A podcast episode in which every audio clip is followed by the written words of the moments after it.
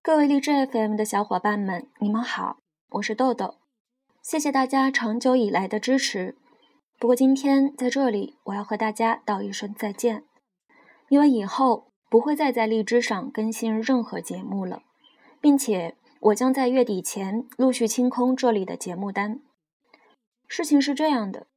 我无意中发现荔枝 FM 四七二幺五三资阳工作室的电台里，所有的音频都是来自我的电台，并且没有载明出处。在私信联系播主要求删除音频没有得到回应之后，我联系了荔枝后台的客服。经过一系列所谓的举证之后，客服告知，请再将所有之前的举证内容发至荔枝法务邮箱，等待处理。